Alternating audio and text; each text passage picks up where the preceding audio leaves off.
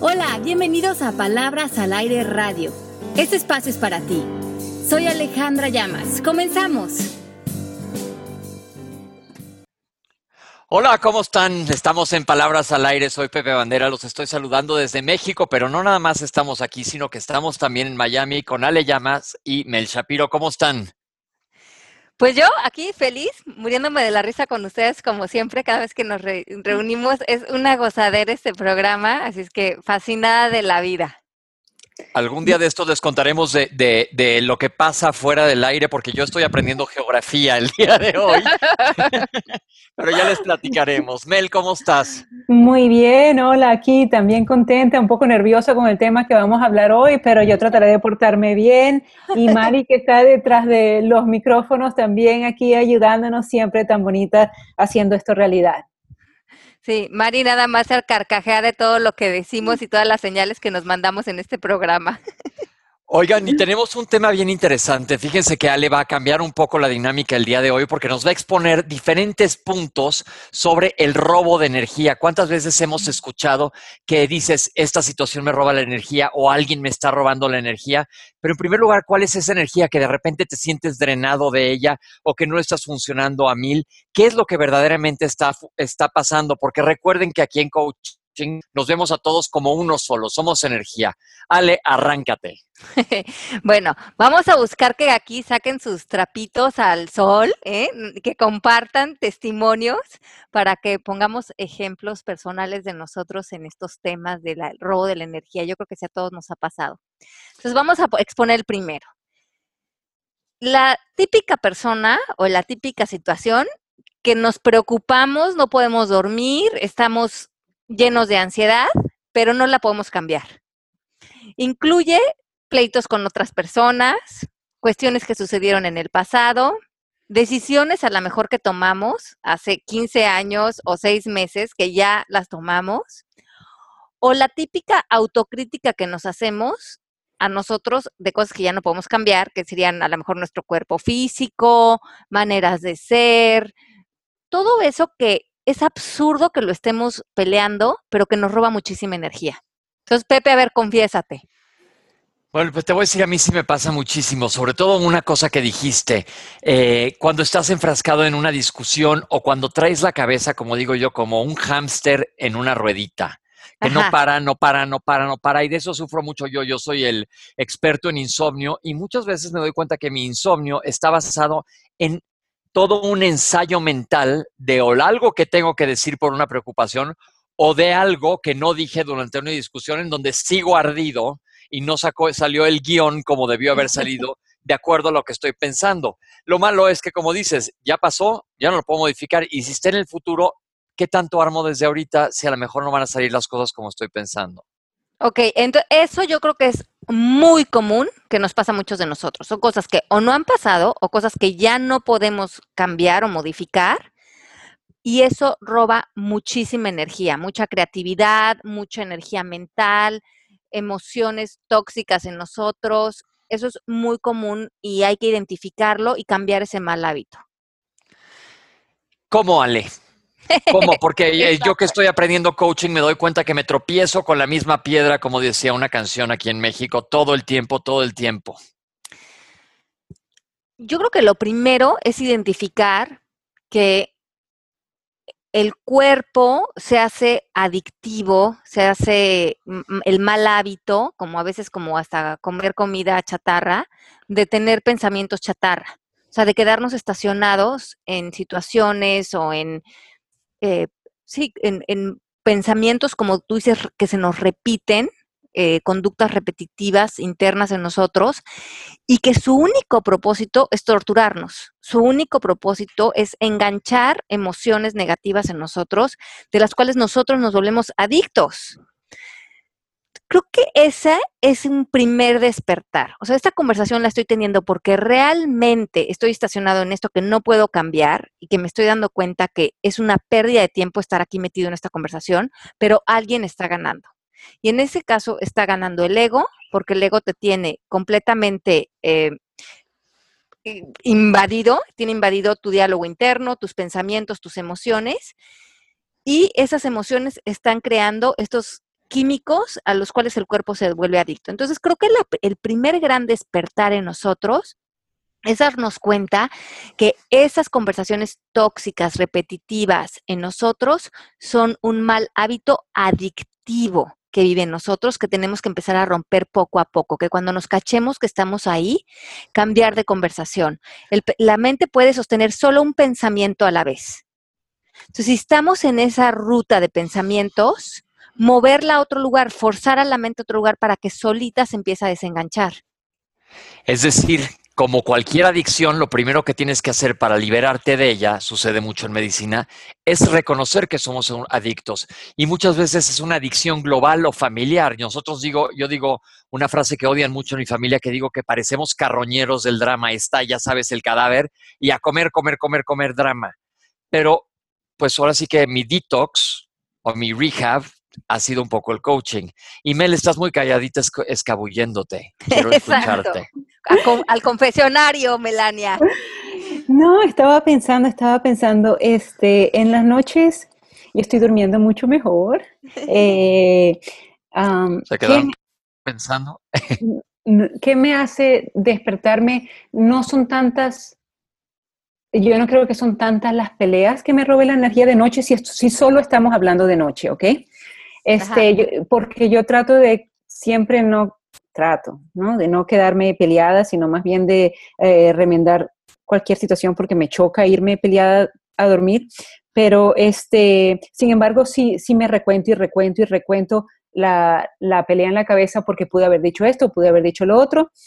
Este, yo creo que mi lucha es más que todo con el ego porque yo sé que en el coaching aprendemos que quieres más ser feliz o tener la razón este, por allí, eh, por allí siempre estoy peleando entre el ego y, mi felicidad y a veces desgraciadamente me gana el ego, pero ahí, ahí yo, yo trato y creo que eso es este, eh, lo primero, ¿no? Sí, como lo identificas ya. ¿Se te hace que antes del coaching lo identificabas o caías más como en la razón y no podías ver que, que no valía la pena quedarte ahí estacionada?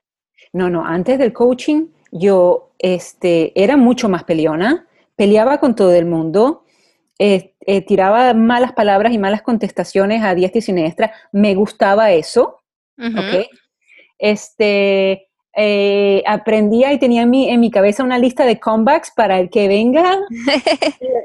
este, ahorita estoy, no, ahorita estoy mucho mejor. Ahorita yo no creo que, que, que yo peleé para nada, comparado con antes, después del coaching, no, mucho más feliz, gracias a Dios. Entonces, preocuparte de lo que no puedes cambiar, que es la primera premisa que roba la energía, ¿te pasaba más con otras personas o como con situaciones? Creo que con las dos. Creo que con las dos. Sí, eh, tú sabes que hay una persona en especial que que, me causó conflicto en aquel momento y me sigue causando conflicto todos los días. este, eh, situaciones, no, creo que más bien es ciertas personas que, que me pueden agarrar facilito mi energía. Ok, porque yo creo que eso es lo que tenemos que ir reconociendo para que cada uno de nosotros veamos dónde podemos caer, si somos más propensos a o con otras personas, con situaciones, con el pasado, con decisiones que tomamos o a lo mejor con cosas de nosotros, de nuestro cuerpo físico, de nuestra edad, de nuestras capacidades, que ya no podemos cambiar y que duro y dale ahí estamos eh, atacándonos y, eso lo estamos usando para desmeritarnos y para estar sin energía para lo que nos parezca importante. Yo lo que no me entiendo es que con, eh, con esta persona que estamos hablando, si esa persona dice sí, a mí me molesta. Si esa persona dice no, a mí me molesta. Si esa persona dice no sé, a mí me molesta. Entonces, ni siquiera yo sé, o sea, yo estoy brava, diga lo que diga. Entonces, allí puede haber una confusión de que tienes un decir en el ámbito de esa persona como si tú tuvieras un decir en, la vida de él o en la toma de decisiones de él y, te sientes, te puedes, a veces nos puede pasar eso que nos sentimos como con cierto derecho de opinar de lo que las otras personas hacen o dicen o piensan. Totalmente, totalmente, yo me y creo. el eso nos roba muchísima energía porque nos tenemos que desconfundir de eso porque si no, por- y ahí como tú bien decías hace hace ratito, lo que lo que pueden lo que discuten mucho mis, mis estudiantes cuando pasamos esto es es que Alex que yo sí tengo la razón. Esta persona no debería de estar haciendo eso. Pero en, en el nosotros la gente no está en el mundo para ver si nosotros tenemos la razón o para ser corregidos por nosotros y ahí creo que es que a veces resbalamos. Totalmente de acuerdo. Tú, Pepe, ¿qué opinas? Pues yo creo que, que sí, eh, ahora viéndolo ya son unos meses en coaching, pienso que no debemos darle el poder a alguien más de podernos sacar de nuestra paz. Entonces, me, lo que tú estás haciendo es entregándole tu poder. Te voy a decir, yo también tengo un par de personas que nada más me suena el teléfono y veo su nombre y ya estoy, ya estoy con los ojos al revés. Pero ni siquiera ha pasado nada. Entonces, soy yo mismo el que me estoy generando esa situación. Así es, y, y como, como que hablamos en, el- programa pasado de pensamientos. Y qué lindo es cuando te das cuenta que lo que te hace mm, mm, que, que alguien te robe tu poder, que alguien te saque de tu ámbito, es que lo que piensas acerca de la otra persona y no necesariamente lo que la otra persona hace o dice. Porque ahí, como dices, Pepe, necesariamente ellos se llevan tu poder y se llevan tu, tu felicidad de ese momento, tu presencia y tu bienestar. Claro. Entonces, bueno, ese sería el punto número uno. A mí, yo creo que en el punto número uno, preocuparte de lo que no puedes cambiar, yo creo que me ha preocupado, a veces, yo creo que a veces me ha preocupado la idea de morirme, o sea, la, no poder cambiar eso, no poder cambiar el control de, de, de, vivir hasta cuando yo decida vivir o, no poder cambiar cómo está estructurado esto. A veces yo creo que lo peleo, lo peleo a veces cuando voy en los aviones o cuando me siento como vulnerable. Digo, no, no, no, no, no, porque esto tiene que suceder así. Entonces ahí me doy cuenta que me entra como angustia. O a veces me pasa, con el pasado creo que me he puesto muchísimo en paz, pero uff, yo creo que cuando empecé el coaching, sí tuve que trabajar muchas cosas que no podía cambiar a la mejor de mi historia cuando fui chiquita o de cosas de mis papás que tuve que hacer mucho proceso para darme cuenta, encontrarles como todo el otro lado que no le veía porque estaba tan estacionada en mi historia y en mis interpretaciones que no me servían de nada. Y autocrítica, creo que cosas que no puedo cambiar, me he dado cuenta que ahí tengo muchas cosas en las que no me faltan capacidades, pero he encontrado que tengo amigos muy inteligentes y gente muy linda a mi alrededor que me que he aprendido a pedir. En vez de criticarme lo que yo no tengo, he aprendido a ver de qué manera otras personas a mi alrededor pueden ayudarme a complementar eh, cuando me están faltando conocimientos, cuando me está faltando eh, tener más distinciones en temas. Y ese pedir creo que me ha movido a no exigirme tanto y no ser tan autocrítica y ser y invitar a la inteligencia y a las capacidades de otras personas a mi vida y enriquecerme con ellas y no sentir que yo debería de saber todo, porque para nada lo sé. ¿Cómo haces esto con tus amigos, Ale? Danos un ejemplo. Pues, por ejemplo, Melanie, que es muy buena en finanzas y es un chief financial en su productora, y es una mujer que tiene muchísima experiencia en dinero, en administrar dinero, bueno, es una maga en el stock market. Siempre que tengo que tomar una decisión de dinero o voy a hacer una consulta de algo, Melanie también se sienta a ver nuestros números del negocio, nos da feedback y ella es mi amiga y, y, se lo pido. Mel, te sientas, voy a tener una comida con Mari, vamos a ver números del instituto, vamos a, o voy a, voy a vender mi casa y necesito tomar decisiones en función del dinero. Y, y, Melanie, por supuesto que me da su punto de vista, pero es un punto de vista que es muchísimo más enriquecido de distinciones, de conocimientos del que yo puedo tener en función del dinero, que casi no tengo conocimientos. Y entonces me enriquece mucho eh, preguntarle y te das cuenta que muchas veces la gente está con muchas ganas de compartirte lo que sabe y de compartir sus conocimientos y de extenderte buenos consejos. Cool, entonces hay que aprovechar a la gente de nuestro alrededor, a nuestros amigos y pedir ayuda, no ser soberbios. Exacto. Y, y, y, te sales de no, no querer cambiar lo que ya no puedes. No, no, no tenemos que ser Superman, no tenemos que ser, saber todo para nada creo que qué rico es decir, bueno, yo de este punto, de este tema lo conozco, lo sé, a lo mejor tú, Pepe, de tema de ser gastroenterólogo, eres un experto en el tema, llevas muchos años estudiando el tema. Yo soy una experta en este tema porque tengo años estudiando coaching. Eh, y, y, qué rico que puedas decir, en este tema en particular tengo muchas distinciones, pero en muchísimos temas no tengo. Y qué rico que nos podamos siempre poner en esa posición de aprendices y no exigirnos esa, esa eh, perfección. Ok. Melanie, voy a sacar una cita contigo. Cuando quieras, y yo contigo. Y, hoy a mí, para retribuirlo de Ale, este, por ejemplo, hoy yo estaba enganchada en un problemita y lo primero que hice fue, ¿dónde están mis amigas que yo me tengo que, que desahogar de esto, no? Y entonces digo, este, vamos a almorzar esta semana y todo el mundo está como muy ocupado esta semana. Entonces, nada, por ahí, por el chat de WhatsApp, empezó mi speech. Hice todo mi discurso de todo lo que yo tenía que, que de alguna manera compartir con ellas. Fue una situación, este, inmediatamente Ale también me ayudó mucho y uno como que uno como que se siente mejor, se siente complementado, se siente balanceado, se siente, se siente rico, se siente bien.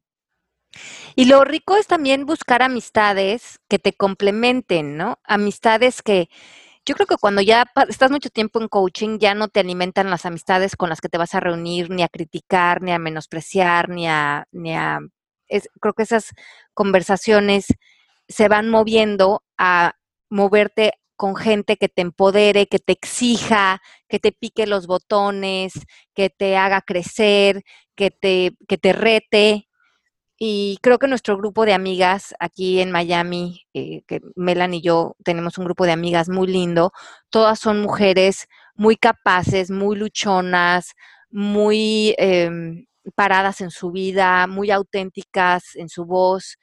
Y a veces eso hacemos, nos vamos a comer y, lo que más hacemos es, confrontarnos, es, pero en el buen sentido, ¿no? En, en, en, ayudarnos a crecer, en ver lo que no estamos viendo, en revelar puntos ciegos. Y creo que qué rico cuando tus amistades se vuelven esos cómplices que a lo mejor no te dicen exactamente lo que quieres oír, pero te dicen lo que necesitas oír para ya salirte de ese lugar y estar bien y moverte a un lugar de luz y de crecimiento.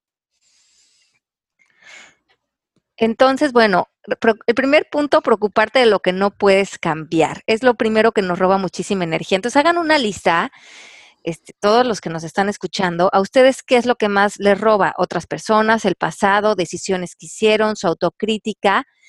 Y empiecen a identificar y dense cuenta, como decía Pepe, que primeramente esto es simplemente un mal hábito, es, es algo del ego, es para meternos en, en, posiciones de adicción, ni siquiera tiene tanto que ver con las situaciones ni con la otra persona.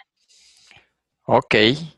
Número dos. Número dos es renunciar prematuramente a un reto o a una crisis. O sea, como decimos en México, soltar la toalla. Y esto como que roba mucha energía porque no logramos concluir bien un ciclo. Cuando las cosas empiezan a poner complicados o cuando nos exigen responsabilidad o cuando nos daríamos el último tramo y a lo mejor habría el florecer, ya nos cansamos, aventamos la toalla y no llegamos hasta el último paso para conquistar y ver realmente lo que había para nosotros del otro lado del horizonte. A mí me ha pasado.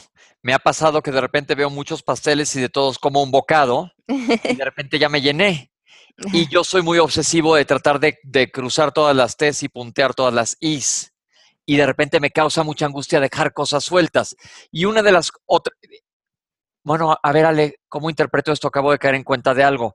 En esa obsesión que yo tengo de terminar todo o hacer todo perfecto, me agobio mucho y me está chupando energía. Y algo que he aprendido con el coaching es de, no pasa nada si me voy un poco más lento. Ajá.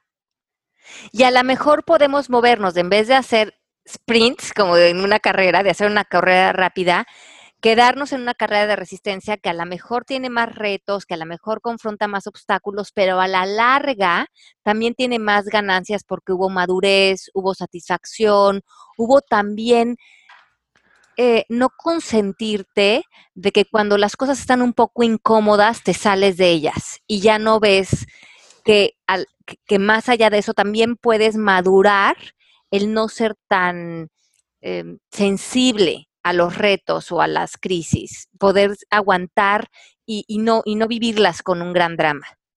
¿Esto aplica a relaciones? Claro. Para todos aquellos que son serial daters. Para el serial dater. Ok, bueno, ahí me aplico un poco, pero bueno, vas, Melanie. Voy. Voy, este. Hmm, estaba pensando y creo que en mi caso sería más bien a nivel físico. No sé si es que tengo miedo ahorita con los 45 años que todo empieza como que a doler un poquito distinto. Este, yo creo que yo renuncio antes de, por, lo menos, hacer una parada de mano en una clase de yoga. No me, no me atrevo, prefiero renunciar.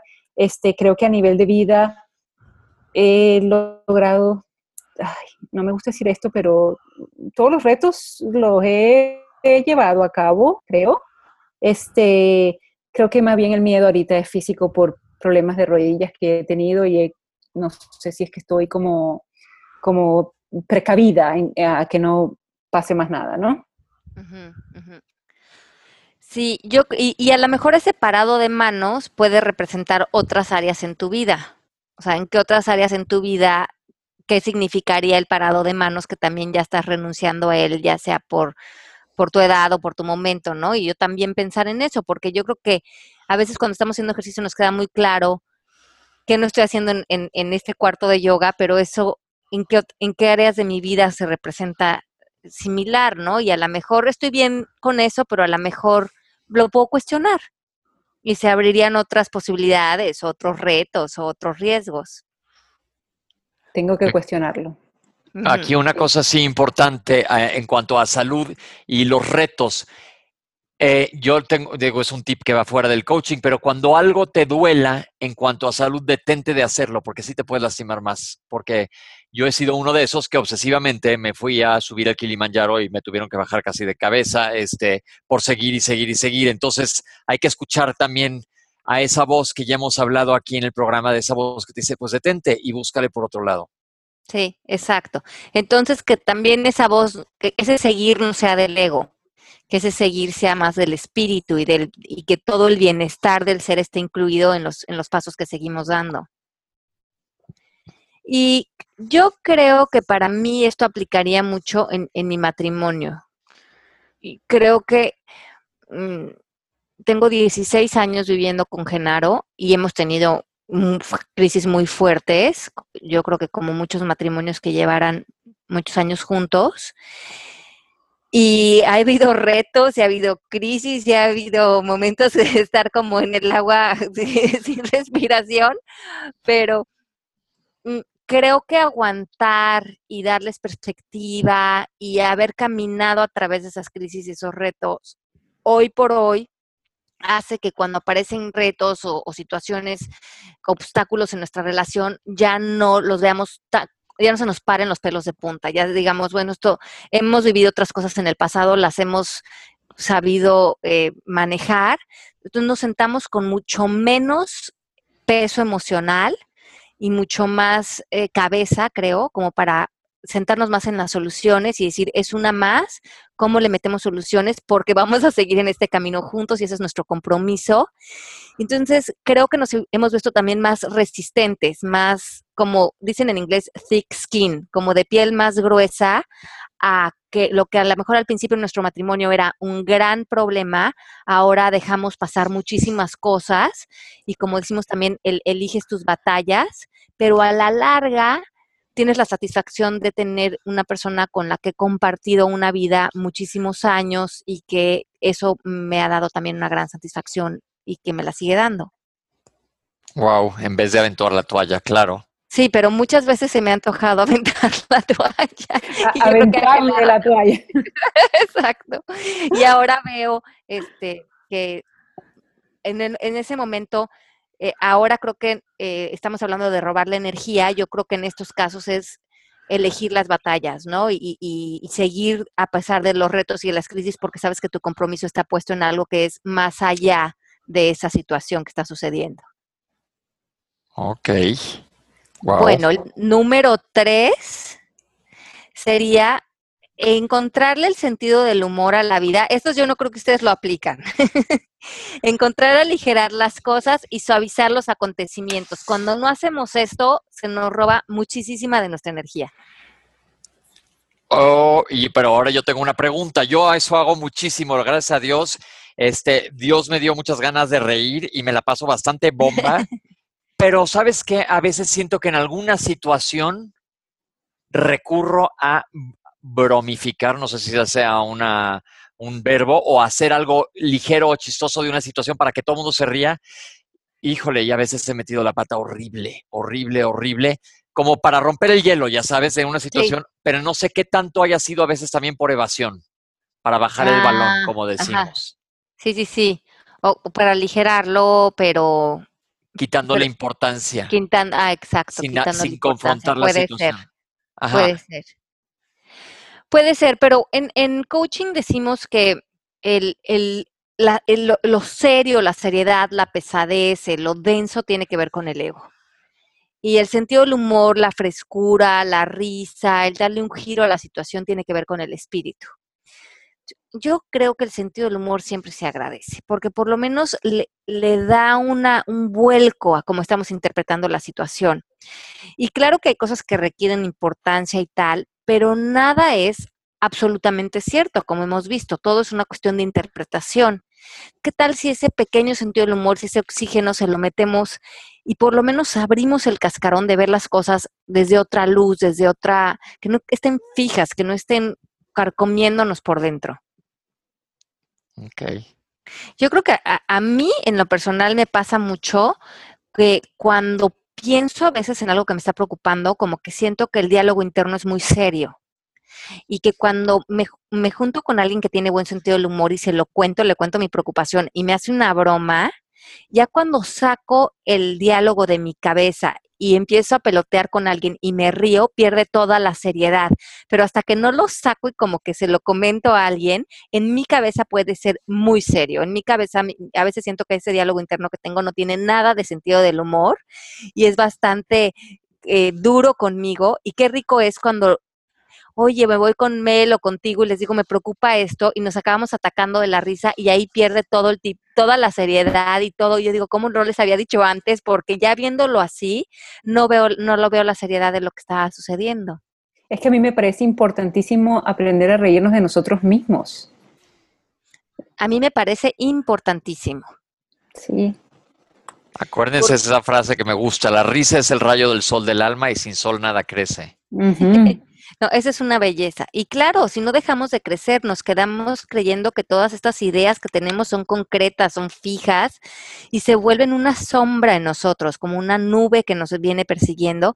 Y qué rico es hablar, qué rico es compartir, qué rico es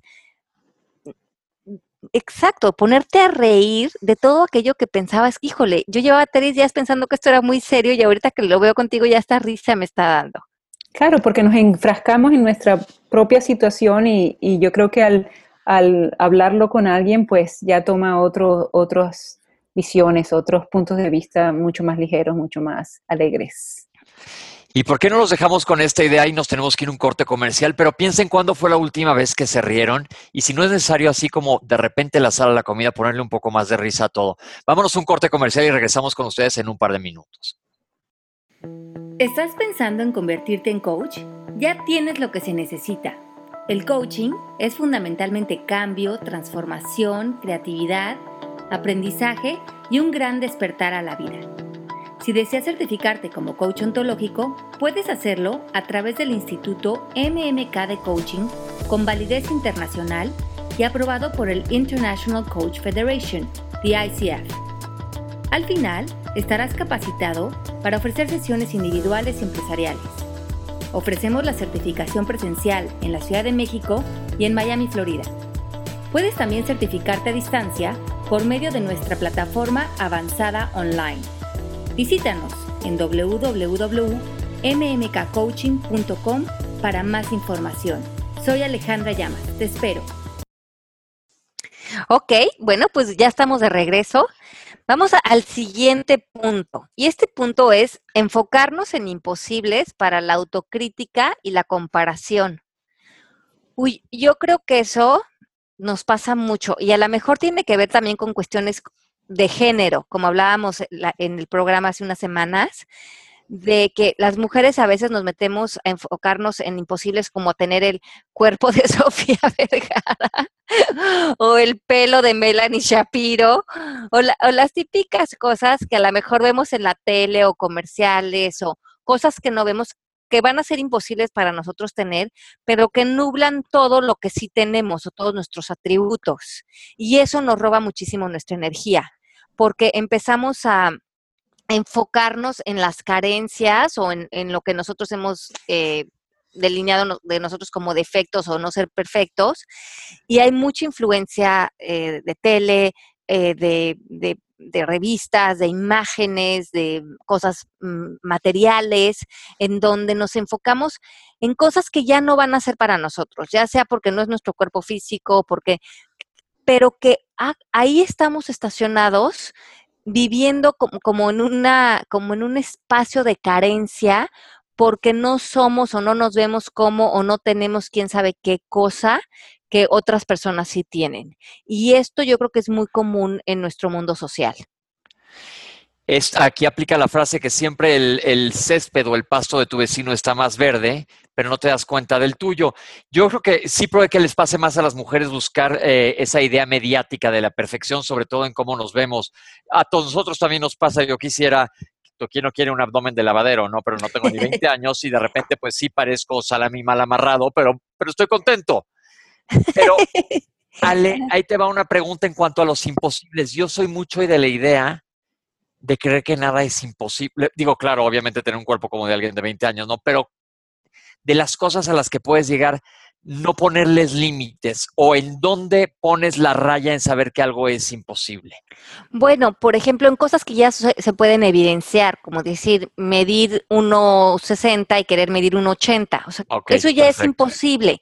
Entonces, ¿para qué te martirizas? ¿Para qué todo el día te criticas de tu estatura? ¿Para qué todo el día dices, ¿por qué no tengo las piernas larguérrimas? ¿Por qué no tengo...? Porque eso ya es imposible. ¿Por qué no ves qué otros atributos, qué otras cosas lindas tienes, porque entonces, si no además nos estamos fijando en lo que el, un estereotipo de cierta manera de vernos es la correcta y estamos todos entrando a ese trance o a ese vicio de ver las cosas desde ese punto de vista. Ok. Pero como tú dices, yo creo que todos caemos. Sí, Melanie, confiésanos. Confieso, confieso. Yo he logrado ver, yo tener dos distinciones en cuanto a este tema. El primero es que creo que creo que engloba en uno solo. Este, cada vez que yo quiero tratar de tener este no tanto en la cuestión física, sino en productos, en que sale una cartera nueva, sale un pantalón nuevo, sale una crema nueva, sale un alimento, un superfood nuevo, sale que siempre quiero probarlo todo, tenerlo todo y me olvido de lo que ya tengo entonces, en ese momento que yo me estoy este, queriendo tener algo más, yo me doy la vuelta y doy gracias por lo que yo tengo. Y ahí es que va la segunda parte de mi tema. se nos olvida la gratitud, se nos olvida dar las gracias de todo lo que hemos tenido, tanto los pantalones, las carteras, como la, comida, como, como todo lo que hemos vivido, todas las experiencias. Eh, em, me parece muy lindo que cuando uno quiera algo, más bien darle 180 grados y agradecer de lo que uno ya tiene, ¿no? Si estamos hablando obviamente de productos y cosas que, que, nosotros nos, nos, enfocamos. Sí, o a lo mejor también tiene que ver con, con, nuestro físico. A lo mejor nos estamos obsesionando porque ya no estamos tan jóvenes o porque nuestro cuerpo debería de verse diferente y no nos estamos enfocando en que tenemos salud, en que tenemos bienestar, en que tenemos una vida plena, en lo que hemos conquistado gracias a, los años que tenemos. Entonces, como, como tú dices, se hace un giro de perspectiva muy extraño porque nos enfocamos en cosas que en realidad, aunque las tuviéramos, probablemente nuestra felicidad no está ahí. Y no le ponemos la atención en lo que sí tenemos, que nuestra felicidad y nuestra realidad están ahí plenamente. Yo creo que esta distorsión eh, de esta ilusión óptica que se crea mucho en nuestra sociedad, tenemos que estar muy atentos en, en, qué áreas está operando en nosotros. En mí, yo creo que en todas las que tienen que ver con ser mujer, en este mundo, o sea, yo me doy cuenta cómo resbalo o resbalamos juntas, Mel, en lo que dices de los productos, de, de de muchas cosas que nos exigimos, caigo en este tema de todo este rollo del anti-aging, ¿no? Que, que, sí, que rico verte eh, joven, pero también hasta qué punto eso cae, que, tú que uno ya cae, por lo menos yo en un contexto de carencia, de no sentir que estoy perfectamente bien y adecuada y apreciarme y apreciar mi, mi salud y mi bienestar, porque cómo me están saliendo estas manchas o cómo me está saliendo o se me está cayendo el pelo, claro, respecto a mi edad y qué, y qué tanto la misma estar viendo revistas o estar viendo la tele a nivel tan inconsciente está alimentando esta conversación y últimamente he estado queriendo estar muy alerta de esto para que entrarle hasta el punto donde yo me siga amando a mí misma, ¿no? Donde sí siga haciendo algo para mi cuidado, pero que no caiga yo en la trampa, que ya cuando lo estoy haciendo es que me estoy poniendo esta crema para no sentirme fea, sino me estoy poniendo esta crema porque me quiero y me, me quiero cuidar. Entonces, creo que ahí yo tendría que despertar siempre, o tengo que estar despertando siempre ese, a ese nivel de conciencia. Y qué bonito que lo podamos identificar, me parece increíble. Y, me parece que quizás también podemos hacer la misma relación del, ego y el espíritu. ¿Desde dónde está saliendo eso que quieres, verdad? Porque eh, el querer, querer, querer puede salir del ego, querer ser joven, puede ser, y el espíritu te dice, estás linda, estás bella como eres, mira qué, qué, qué preciosura de persona balanceada eres, ¿no? Sí, entonces, como decimos en coaching, ¿cuál es la intención detrás de cada acción?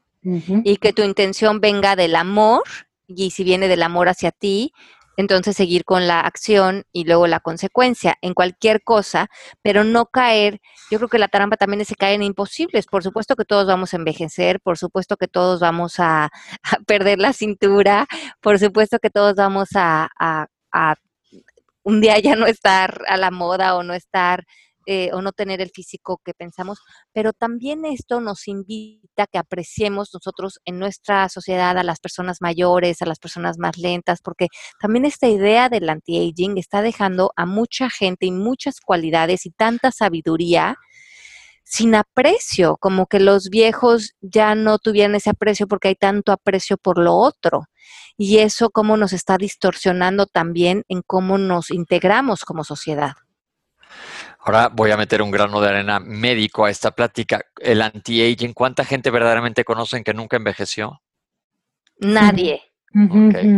Eso pregunto. Y pregúntense cuando vayan a hacerse todo esto, como dice Ale, si viene de la carencia o de dónde viene. Porque luego muchas veces nada más estás por ejemplo, vas con un cirujano plástico y sí se vale quererse ayudar un poco, pero cuando caes en la obsesión y pierdes totalmente tu identidad para ser alguien más de plástico, ¿dónde, de, dónde salió esto? Sí, o cuando tu relación contigo mismo se vuelve el cascarón, se vuelve lo que traía puesto, o cómo, o cómo, o cómo traía el pelo, cómo traía la cara, como... y entonces nos estamos juzgando por algo que es tan transitorio en nosotros. Y qué rico podernos ver eh, de frente a otras luces, ver nuestro espíritu, poder ver nuestro ser, poder ver todo lo que hemos, eh, nuestra madurez, nuestra paz, todo lo que hemos conquistado, ¿no? A veces nos juzgamos desde capas tan superficiales y que eso necesariamente causa dolor, porque hay, eso no es lo que somos, eso es tan aparente. Sí, Tienes toda la razón. Muchas de las frustraciones que se ven en la cirugía plástica es porque no se corrigen con una aguja y un bisturí. Exacto. Y que finalmente es algo interno, porque yo creo que cuando no, cuando tenemos esta distorsión que no, que no paras de, de operarte o de cambiar o de permanecer de cierta manera, estamos sobreidentificados con un rol, cuando creo que podemos ir soltando y también abrazando que en las diferentes etapas llegan otras cosas. A lo mejor a los 30 años yo me veía más joven, pero traía una ansiedad y unos lapsos de depresión y de angustia que ahorita no te los compro para nada. Y ahorita, claro, me veo mayor, pero tengo una paz y una madurez que no tenía antes y, también ya hice, conquisté cosas muy importantes para mí en mi vida que también me dan un descanso que no había, que no tenía hace 15 años. Entonces, también ver esas otras cosas. Ok, perfecto. Entonces ahí están los imposibles. Vamos a estar contentos con nosotros. Pasemos al siguiente punto, Ale. Bueno, otra cosa que nos roba muchísimo de nuestra energía y que hemos hablado un poquito antes de esto son los alimentos. Y yo creo que sí es importante mencionarlos porque mucho de lo que nos roba nuestra energía para estar bien, para crear, para estar en bienestar, es que estemos bien por dentro y por fuera. Mm, mm, cosas que roban la energía son tomar café en exceso, porque nos roba todo nuestro sistema nervioso, nos pone muy alterados. Entonces roba creatividad, roba presencia, roba paz. El azúcar, los carbohidratos, todas las calorías vacías, a lo mejor comer de más, porque se le va tanto esfuerzo al cuerpo en la digestión, y de eso tú no puedes hablar más, Pepe pero mucho de lo que de lo que comemos, de lo que de lo que es nuestra ingesta, puede robarnos mucha energía. Ahí te va, tiene esto una base fisiológica. Nosotros normalmente cuando comemos, ¿se acuerdan cuando eran chicos y les decía a su mamá que no podían meterse a la alberca a nadar porque te iba a dar un, no sé, te ibas a quedar ahí atorado o algo? Tiene una base esto. Si tú comes muy, después de comer, normalmente se activa el sistema nervioso que se llama parasimpático, el sistema que va a hacer la, la, la, digestión, va a hacer que te dé un poco de sueño y es normal que tu estado de alerta se deprime un poco, mucha sangre va a estar trabajando a nivel del tubo digestivo. Pero si tú estás acostumbrado a comer cada, más o menos cada tres horas vas a tener un metabolismo más elevado y sobre todo si comes alimentos sanos, no estas cargas pesadas de azúcares refinados, de grasas muy pesadas que son pesadas para tu organismo, que no te van a hacer por ningún, por otro lado no te van a hacer ningún bien, sino al contrario, te pueden hacer mal y literalmente tu energía va a estar tratando de digerir estos alimentos, literalmente. Entonces, pues es un buen punto la alimentación, porque otra cosa ligada con el tema que le acabamos de hablar de hablar es ¿por qué comes? ¿Por carencia? ¿Por ansiedad? ¿O porque te estás alimentando? Una cosa es atragantarse y otra cosa es comer por digerir adecuadamente y estar sano. Entonces volvemos al punto que tocó Melanie anteriormente. ¿De dónde viene tu manera de comer? ¿Qué pasa cuando te abren una caja de, de, chocolates? ¿Te comes uno o te comes 25? Está bien que esté rico, pero ¿por qué te comes los demás? ¿Estás tratando de llenar qué? Exacto. ¿Cuál es la intención detrás de esa acción? Exacto. Y, y, eso, y, la comida nos, nos, nos puede, si nos puede, como tú dices, cuando, cuando comes ligero te aligeras, tienes mucho más energía, tienes mucho más energía mental, puedes ser mucho más creativo, porque estamos hablando de que somos seres energéticos por naturaleza. Si, si amanecemos en la mañana con 100 de energía, ese es nuestro cartucho, tenemos que usar esa energía para crear, para construir, para amar, para darle a nuestros familiares, a nuestros amigos, para Pepe para ser doctor, Melanie para mm, seguir adelante con su empresa, con sus hijos, con su marido, o sea, todo lo que nuestra energía se necesita para seguir construyendo nuestras vidas o dónde la estamos perdiendo y estamos cada día usando a lo mejor el 50 de ese cassette en cosas que ni nos van a retribuir, ni nos gustan, ni, ni, ni, nos parecen emocionantes y además acabamos agotados. Y aquí es el siguiente paso de no dormir bien, que es otra cosa que nos quita energía, porque cuando no dormimos bien al día siguiente no tenemos presencia, no tenemos paciencia, no estamos presentes con lo que estamos haciendo, no tenemos como esta chispa extra en la vida, entusiasmo, eh, ganas, creatividad, eh, creatividad, todo lo que en un día necesitamos tener cuando tenemos la energía bien recargada. Ale, tips para dormir bien, porque yo soy un experto en el insomnio. Este, me pasa mucho por el punto número uno que traigo una idea en la cabeza que no me deja dormir. Y ahorita llevo un buen tiempo, cuando empecé en coaching y durante los primeros meses llegué a dormir muchísimo mejor, pero ahora que traigo X y Y cosa, me estoy despertando diario a las 3 de la mañana. ¿Qué tips da el coaching para poder dormir mejor? Una cosa muy buena es apuntar antes de dormir. que apuntar los pendientes que tengas para el día siguiente o cualquier cosa que tengas, que sientas que tengas que pensar, que ya la hayas puesto sobre papel para que tu mente no sienta que te tenga que despertar porque se te va a olvidar. Entonces, escribirlo antes de acostarte a dormir es, es como vaciar tu mente y ponerla en un papel junto a ti en stand-by. Yo muchas veces hago eso. Cuando tengo muchos pendientes, pongo la agenda junto a mi, junto a mi cama y anoto todo lo que no se me debe de olvidar al día siguiente, dependientes que tengo de los niños o, de, o del instituto, o de mis estudiantes o de la casa, lo anoto todo. Así ya se, y me quedo un buen ratito ahí tomándome un té. ¿Qué más? ¿Qué más tengo que hacer? Pero cuando ya lo saqué todo de mi cabeza, ya me puedo dormir porque ya sé que no me tengo que dormir con un pendiente. Y la otra cosa que a mí me ha ayudado mucho en, la función de dormir son las flores de Bach. Y estas, eh, creo que las encuentran en las tiendas naturistas también en México. Hay uno que se llama Rescue Sleep y es para mí una maravilla. Cuando salgo de viaje, cuando estoy trabajando, me echo un spray de unas gotitas del Rescue Sleep debajo de la lengua y yo no sé, esto no es, no, no, es medicina, es una como suplemento de flores, pero a mí me ha resultado maravilloso el Rescue Sleep porque me cuesta trabajo a veces descansar cuando estoy en viajes de trabajo, dando unas conferencias o viajando el desconectarme y poderme ya, a veces estoy tan cansada que por eso no me puedo dormir. Mel. Este, yo estoy durmiendo mucho mejor después del, coaching porque aprendí a que no tenía que tomar tanta cafeína, que cosa tan tonta, pero este, me cayó fue durante el coaching. Em, otra cosa que eh, aquí hay un doctor, Pepe, en Miami, se llama Dr. Hochner. Él es eh, un doctor holístico este, me dio ciertos suplementos también naturales para dormir mejor, que tienen valeriana y ese tipo de como tranquilizantes naturales. Y él me dice, él me hizo una oración, eh, él es de la iglesia Unity, en ese momento me dijo, mira, cuando tú te despiertes a las 3 de la mañana, tú piensa en Dios o en quien sea tu Dios y decirle todas estas preocupaciones y todas estas cosas que estoy pensando, te las dejo, te las ofrezco a ti, mañana cuando yo me levante, yo las vuelvo a tomar, a retomar. En este momento no hay nada que yo pueda arreglar, ¿verdad? Entonces, solo déjame descansar ahorita en paz, todo está bien con Dios, todo lo tiene en control, todo va a salir bien. Y lo he tratado de hacer cuando, cuando me he despertado, se lo he dejado a él, toma tú tu control, que ahorita estoy, estoy bien y, y me ha funcionado, me ha funcionado. Eso está rico porque otra vez volvemos a sacar las cosas, en vez que estén en nuestra cabeza, las, las ponemos en manos de confiar, en manos de fluir.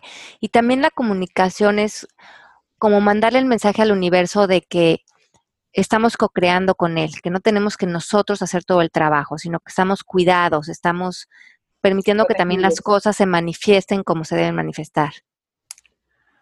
Claro que sí, y siempre, y siempre ha sido así, porque este, siempre a la final todo sale bien, ¿verdad? Un poquito antes, un poquito después uno aprende la lección, pero siempre aprendemos la lección, ¿verdad, Pepe? En eso andamos de menos. bueno, yo leí el otro día que una cosa que también roba mucha eh, energía son las redes sociales.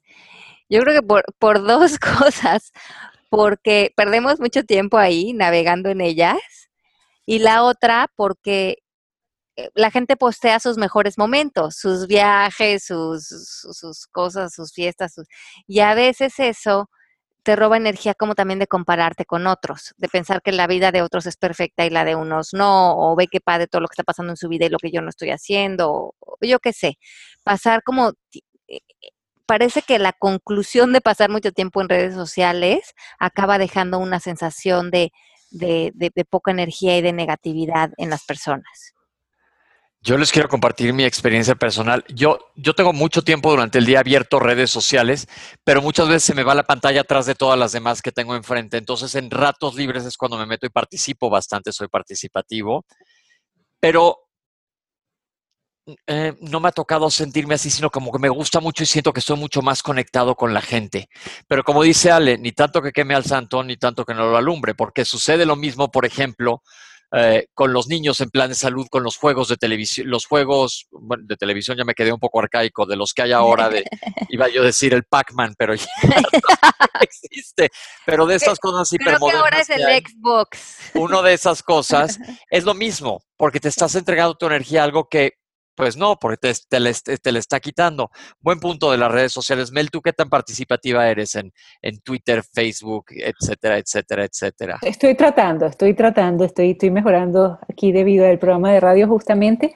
Este, me encantó en tu red social, Pepe, que la, la semana pasada tú pusiste el principio de una canción y alguien más puso la segunda oración y yo puse la tercera y ahí fue la cuarta. Y durante el día fueron agregando a la canción, entonces uno durante el día veía en el teléfono la siguiente oración, y la, o sea que estuvimos cantando todo el día Zipiridupa.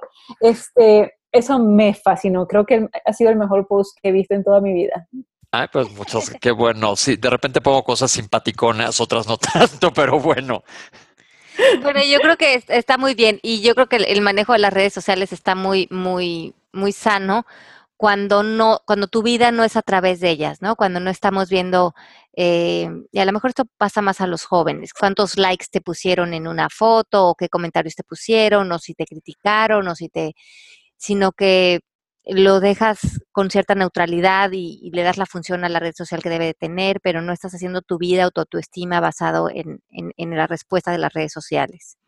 ¿Saben qué me ha funcionado a mí mucho en las redes sociales? Aprenderme a reír de mí mismo en las redes sociales. Y Ajá. eso aparentemente a la gente le ha gustado mucho porque alguien me dice, Pepe, pones todo. Le dije, a todo mundo le pasa, nada más que yo sí lo digo. Es la única diferencia. Exacto. A reírse. Entonces, ahí volvernos a meter el sentido del humor. Bueno, yo creo que otra cosa que nos roba la energía es la rutina. Hacer lo mismo todos los días, de la misma manera, en el mismo tono, esas vidas que se vuelven muy monótonas, eh, roban la energía porque se va perdiendo el estar como despiertos frente a la vida, estar más eh, espontáneos, tener más momentos de, de, cambio, de encuentros, de creatividad, de espontaneidad, de, no sé, como que cuando a veces nos caemos en las rutinas y nos empezamos a dormir un poco frente a la vida. Creo que tienes total y absolutamente la razón. Por eso hay que, hay que estarse reinventando y que ocurran cosas nuevas. Bueno, miren, si le funciona a Madonna, porque no va a funcionar a todo mundo, ¿no? Claro. es un súper buen punto, porque sí, las cosas rutinarias, eh, yo creo que esto no quiere decir que te salgas de tu orden, porque yo también soy de listas y de palomear las cosas, pero trato de llevar una vida que no es nada rutinaria. Digo, sí me levanto, voy a trabajar, pero casi ningún día es idéntico al anterior y siempre, eh, gracias a Dios, me pasa un poco de sal y pimienta en todos lados. Entonces, y si no, hay que ponerla. Sí, salí el fin de semana, eh, a inventar cosas con los amigos, irte de repente al boliche, yo que sé, a comer, hacer cosas que te rompan el que tu vida se vuelva repetitiva. Me estaban platicando unos amigos, eh, que eh, unas amigas este fin de semana dijeron, ¿qué hacemos en la noche? Vamos a cenar. Pues siempre vamos a cenar y ya conocemos este lugar y otro. Entonces se fueron a bailar a un lugar de esos de danzón, a, a, un salón de esos grandes y dicen que se la pasaron bomba, que estuvo divertidísimo porque rompieron totalmente con, con pues, la rutina, literalmente. Exacto, y a veces como la rutina de ir a los mismos restaurantes o hacer las mismas cosas, que todos yo creo que pecamos en, en, caer en eso, en eso de como la película de Truman Show, de siempre hacer lo mismo, pero que de repente pudiéramos estar viviendo en zonitas de confort y qué podemos hacer hoy para salirnos de eso, vernos en otros escenarios. Las rutinas en conversaciones con amigos, inclusivamente, inclus, ay, inclusive. Se me, se me, hizo bolas la lengua. Este, ya, vas mal.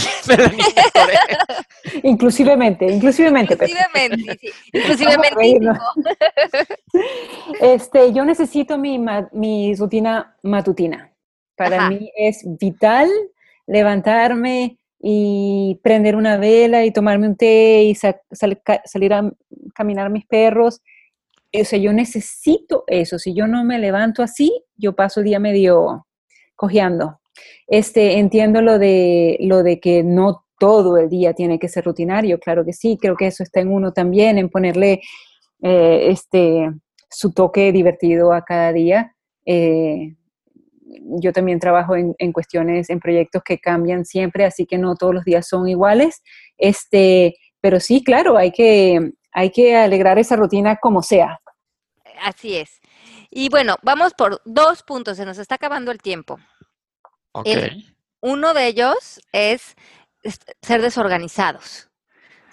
tener desorganizado el escritorio, tener desorganizada la casa, tener desorganizada la, la cocina, como que eso nos quita mucha energía porque perdemos mucho tiempo en buscar las cosas y como que esa desorganización que hay afuera de nosotros muchas veces también está adentro de nosotros. Los que somos desorganizados, que me confieso desorganizada, a veces eh, inclusive podemos contratar gente, alguien que sea muy organizado, decirle, ayúdame a, a organizar mi closet, ayúdame a organizar mi escritorio, apoyarnos con personas para conservarnos lo más organizados posible, porque eso nos va a dar paz y ligereza y una sensación de bienestar en nuestro entorno. Yo creo que va un poco de lo que acabas de decirme. Tu manera de ser organizada a lo mejor es tu rutina matinal, pero no tienes una vida rutinaria.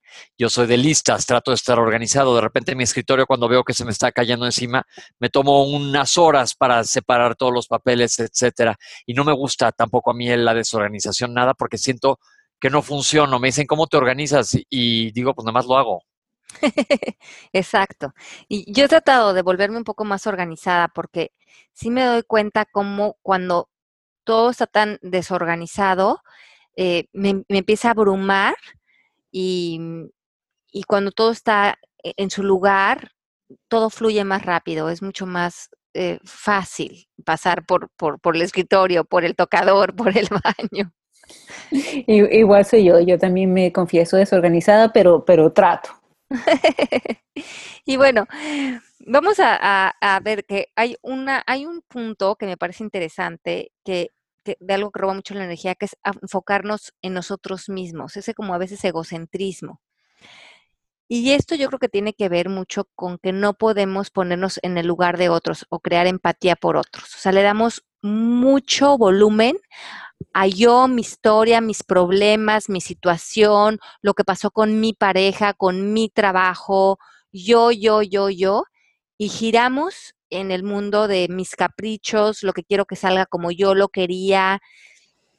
Y ahí yo creo que tenemos que estar haciendo ejercicios constantes de hacer labores al servicio de otros, para que podamos desarrollar empatía por otros, para poder ponernos en los lugares de otros, para poder apreciar lo que tenemos, porque si no nos podemos perder mucho en la historia de que el mundo gira alrededor de nosotros y de nuestras necesidades y de nuestros caprichos y perdemos una perspectiva mucho, de mucho más madurez frente a la vida y esto nos roba mucha energía.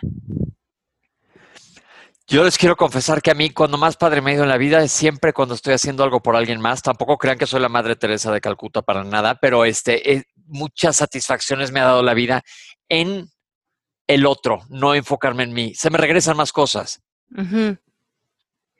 Yo también me doy cuenta que debido al coaching hemos tenido que escuchar historias de otra gente que al uno ayudar o ayudarles a que vean la, misma situación de otra manera, este, pone una luz en uno muy bonita y uno ve que uno está ayudando y uno a la misma vez se, acuerda de sus problemas y, de cómo solucionarlos, este, y a veces de que uno eh, se queja o uno está encasillado en una historia que, que realmente es nada comparado con la historia de los demás y gente que uno ve fuerte y echando para adelante y, sacando a hijos solos y uno dice, conchale, ¿de qué me quejo, no?